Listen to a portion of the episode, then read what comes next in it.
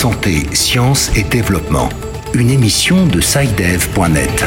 Bonjour, bienvenue dans cette 36e édition de Santé, Sciences et Développement, le magazine de SciDev.net consacré à la science et à la santé. Au micro, Sylvie Cousin. Cette semaine. Selon l'OMS, l'Afrique pourrait être le prochain épicentre de la pandémie de coronavirus. 300 000 personnes pourraient mourir et 30 millions d'autres sombrer dans la pauvreté extrême. La Commission économique de l'ONU pour l'Afrique appelle à débourser d'urgence 100 milliards de dollars pour le continent. Les États-Unis suspendent leur aide à l'OMS sur fond de disputes sur l'efficacité de la riposte de l'organisation contre le coronavirus. Le fin mot de l'histoire avec Herman Rombo à Washington. Comment se protéger en période d'épidémie contre la contamination en billets de banque Trucs et astuces d'Antoine Afano à Lomé. Et puis en toute fin d'édition, nous retrouverons Bilal Taïrou pour l'agenda scientifique.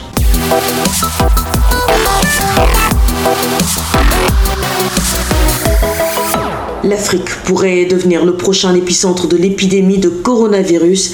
C'est un avertissement de l'OMS, l'Organisation mondiale de la santé. Les responsables de l'ONU disent également qu'il est probable que la pandémie tue au moins 300 000 personnes en Afrique et plonge près de 30 millions de personnes dans la pauvreté extrême. Notre correspondant à Washington, Herman Rombo, a rencontré Constantine Chienkou, hématologiste oncologiste à la clinique Healing Hands en Virginie, aux États-Unis. On l'écoute. 300 000, c'est très petit, le nombre de euh, décès qu'on projette pour l'Afrique.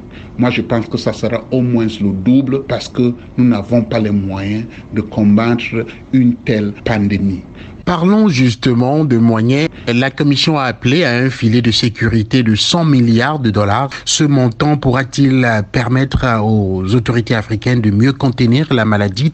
Oui, je pense que c'est un début. C'est un début, n'est-ce pas, pour euh, approvisionner les hôpitaux, pour donner aux médecins et au personnel soignant les équipements de protection et peut-être pour trouver des médicaments euh, pour les patients mais aussi il faut que nous pensions au vaccin. En plus, il y a un impact économique qui sera très sévère. Nous sommes en guerre. Nous sommes en guerre contre un ennemi, le virus. L'OMS affirme pour sa part qu'il semble se propager loin des capitales africaines. Comment prévenir les populations fragiles, notamment des zones reculées des villages sur le continent? Si elles arrivent dans les endroits reculés où il y a peu de prise en charge sanitaire, ça serait la catastrophe. Lorsqu'il s'installe dans la communauté, il va devenir un virus communautaire. Nous ne pourrons plus faire la prévention primaire. Maintenant, il faut faire ce qu'on appelle la prévention secondaire. Ça veut dire que quoi? Il faut les hôpitaux avec l'oxygène d'une part, et d'autre part les hôpitaux avec les machines de ventilation. Les campagnes n'en ont pas. Nous n'avons pas les moyens de pouvoir contenir et prendre la charge, faire des prises en charge de ce virus. Parce que elle coûte cher, même pour les pays avancés. Dans un pareil cas, comment l'Afrique pourra-t-elle s'en sortir quand on sait, vous venez de le dire d'ailleurs, qu'il y a un manque de ventilateurs pour faire face à une recrudescence de la pandémie? Nous avons vu le modèle chinois. En plus, nous avons vu le modèle européen en Italie et en France. Et puis nous avons vu le modèle américain. Nous pouvons choisir l'un des trois modèles ou bien un blindage de plusieurs modèles. Constantine Tchienkou, hématologiste, oncologiste camerounais, spécialiste des épidémies, il était au micro d'Herman Rangbo à Washington. Les États-Unis, premiers bailleurs de l'Organisation mondiale de la santé, ont décidé de suspendre leur contribution à l'organisation. La Maison-Blanche veut d'abord évaluer son rôle dans ce qu'elle qualifie de mauvaise gestion et de dissimulation de la propagation du coronavirus. Les précisions avec notre correspondant à Washington, Herman Rambo. Le président américain reproche à l'OMS de s'être aligné sur les positions de la Chine alors que Washington accuse Pékin d'avoir caché la gravité du virus lors de son apparition en décembre, ce qui selon le locataire de la Maison Blanche a empêché de contenir l'épidémie à sa source pour éviter autant de morts, soit plus de 125 000 morts à travers le monde. Le gel des financements des États-Unis crée un grand trou dans le budget de l'OMS qui perd environ 400 millions de dollars par an. N'est pas le moment de réduire le financement de l'OMS qui est absolument essentiel aux efforts du monde pour gagner la guerre contre le Covid-19. Le risque de réintroduction et de résurgence du Covid-19 va continuer, surtout en cas de relâchement incontrôlé, a averti Tedros Adhanom Ghebreyesus, directeur général de l'OMS. Pour le professeur Guy Marc de l'Union internationale contre la tuberculose et les maladies pulmonaires, le retrait des contributions américaines aurait des conséquences bien au-delà du Covid-19, des conséquences qui pourraient s'avérer catastrophiques pour les autres programmes de lutte contre les maladies de l'OMS dans le monde. Il a d'ailleurs exhorté Donald Trump à revenir sur sa décision imprudente. Ironie Herman Humba, Washington pour Santé, Sciences et Développement. Dans le combat contre le Covid-19 au Sénégal, l'école supérieure polytechnique de l'université Cheikh Diop de Dakar entend pleinement prendre sa place. Ses étudiants ont conçu un distributeur de gel hydroalcoolique sans contact pour les lieux publics, mais aussi un robot appelé Dr Car pour le personnel médical. Visite guidée, Pape Besdiba à Dakar. À l'accueil, c'est le directeur des études de l'école supérieure polytechnique de l'université de Dakar qui nous reçoit. Après une minute de marche, nous voici au premier étage d'un bâtiment peint en jaune, notre destination finale. Ah d'accord. Ça va bien. Bonjour les gars. Bonjour. Sur place, une équipe de cinq étudiants, l'un de Mohamed Gueye, nous explique comment l'idée du distributeur de gel sans contact est née. Dans les lieux publics, pharmacie, boulangerie, etc., il y avait toujours une personne qui était à la porte qui distribuait le gel. Et avec cette méthodologie-là, la distance sociale n'est pas respectée. Deuxième chose, c'est que cette personne-là qui distribue le gel n'est pas exempt de la maladie. Donc, elle pourrait bien être porteur du virus. On s'est dit que donc il faut automatiser au mieux la distribution ou bien l'approvisionnement en gel. C'est dans ce sillage-là qu'on a mis au point ce distributeur automatique de gel-là. Très imaginatif, les étudiants ont même créé un robot qu'ils ont dénommé Dr Car. Ça a été mis en place dans le contexte du Covid-19. Ça va permettre aux médecins de réduire leur interaction au plus, au maximum, entre les patients qui sont infectés hmm. avec des symptômes légers. Donc, comme vous le voyez ici, nous avons l'application. Donc, les médecins, au niveau de leur salle de contrôle, pilotent le robot et à distance, le robot arrivé, il interpelle le patient en Wolof, en français ou en anglais, en poulard. Donc, semaine prochaine, il va apprendre à parler Wolof et poulard. Le distributeur est vendu à 50 000 francs CFA. Certains services de l'État sénégalais ont déjà passé plusieurs commandes, une manière de soutenir ces génies de l'école supérieure polytechnique de Dakar. Dans leur voyage interminable passant de main à main, les billets de banque sont un canal favorisant la transmission du Covid-19. Pour protéger leurs employés et leurs clients, les établissements financiers du Togo ont réduit presque de moitié leur temps de travail. Mais les caissiers en contact permanent avec les billets de banque sont en première ligne.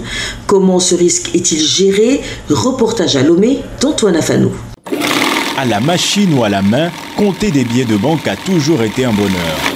Mais depuis l'apparition de la grippe au coronavirus, c'est une source d'angoisse supplémentaire pour Ghislaine, guichetière dans l'une des plus grandes banques du Togo. On est obligé de travailler avec les billets. On touche continuellement les billets, on ne peut pas s'en passer. Il a donc fallu trouver des solutions pour limiter les risques et les gants ont très vite montré leurs limites. Quand on fait plusieurs opérations, on a déjà pris l'habitude de se désinfecter les mains. On avait commencé avec les gants. Mais quand il faut compter, chaque fois prendre les attaches pour relier les billets, il y a les gants qui se déchirent. C'est pas trop pratique avec les gants. Si virus il y a dans les billets qu'on a eu à toucher, le gant les propager sur toute la surface ou bien le matériel qu'on aura utilisé après. La situation est suivie de près par le syndicat national des banques, assurances et établissements financiers du Togo. La collaboration avec les responsables de banques a permis de mettre en place un dispositif complet. Joséphine Patassé est la secrétaire générale du Saint-Banque. Nos directeurs ont mis le paquet avec le gel hydroalcoolique, les masques à tous les caissiers en quantité. Même devant les caisses, pour les clients, on a mis des gels avant de toucher l'argent et après avoir compté, doit passer avant de partir. Dans certaines banques même, nous avons des thermoflash qu'on utilise à tous les clients et tous les soirs, tous les guichets sont désinfectés. À cela s'ajoute la création de comités de crise chargés du suivi des mesures de protection, entre autres. Antoine Afanou Alomé pour Santé, Sciences et Développement.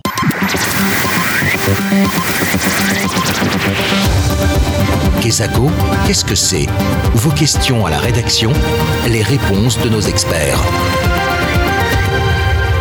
Bonjour Cédeb, moi c'est Madame Lawali Fati, enseignante à, à l'école Yantala 2. Moi, ma question est la suivante. Je voudrais savoir les dispositions à prendre dans les salons de coiffure pour éviter la maladie du Covid-19. Je vous remercie. Et oui, la vie continue malgré le coronavirus. Au Niger, un peu plus de 600 cas de Covid-19 ont été confirmés.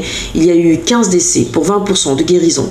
Des initiatives locales voient le jour en vue de réduire les infections. Notre correspondante au Niger est allée à la rencontre de Madame Zada Rachidatou Abdou qui produit et donne gratuitement du gel hydroalcoolique aux personnes les plus vulnérables.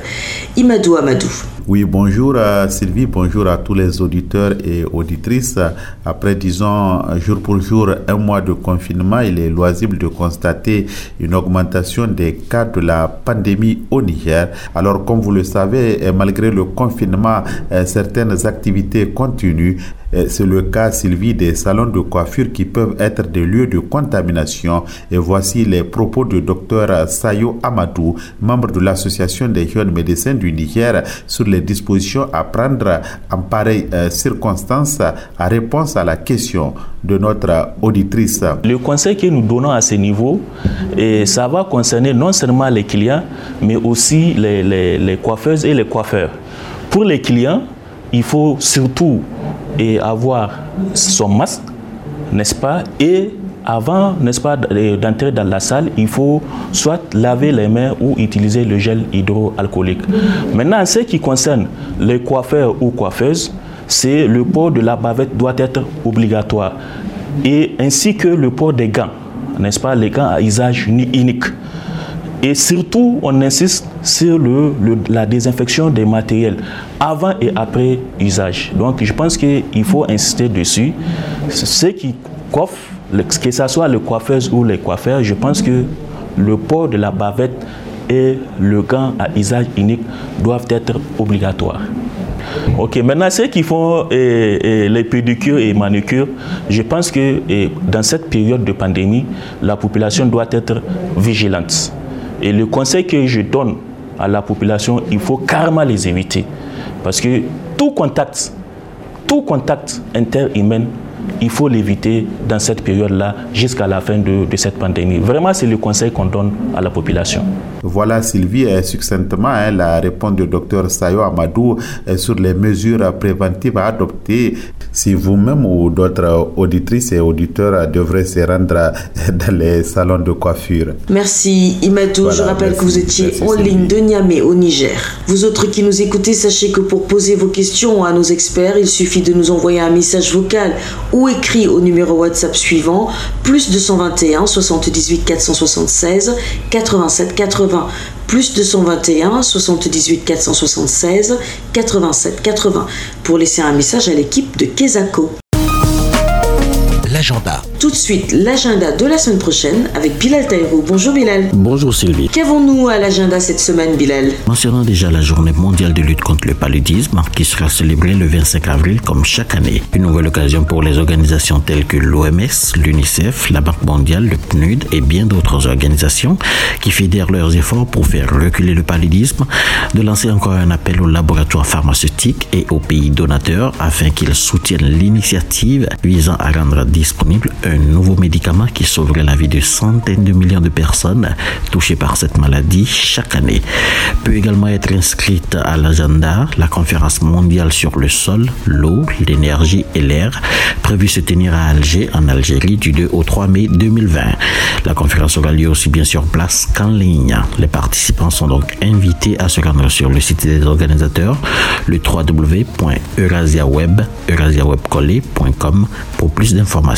Ce sera tout pour cette semaine, Sylvie. Eh bien, merci Bilal. Ce sera tout également pour cette édition de Santé, Sciences et Développement.